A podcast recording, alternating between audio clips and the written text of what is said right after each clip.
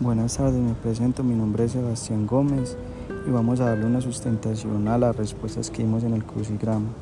La primera pregunta nos dice, la evaluación tiene como finalidad, eh, yo puse corregir errores en el sistema educativo. Se escogió esta respuesta basándonos en el documento que resalta que la evaluación se realiza con la intención de buscar los errores que dañan y entorpecen los procesos y no dejan avanzar. Lo interesante es que es una herramienta que podemos utilizar para hacer un análisis y buscar diferentes alternativas y soluciones. La segunda pregunta nos dice, enfoques epistemológicos fueron usadas para afianzar. Yo elegí exclusión porque en el documento mencionan que varios componentes de la educación fueron utilizados en el siglo XX para vulnerar diferentes derechos a las personas de aquella época y que utilizaban con los intereses propios. La tercera nos decía la inserción de la educación en, proyectos internacionales, la estandarización, la centralización.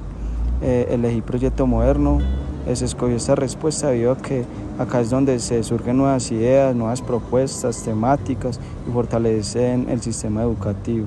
La cuarta pregunta dice, de esta manera evaluación, clasificación social y selección, eh, elegí en la vida de las personas porque se habla de la importancia de estandarizar y cuáles son sus ventajas y desventajas para corregir.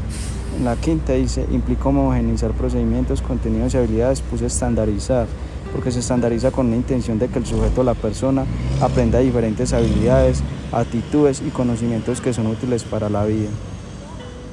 Gracias.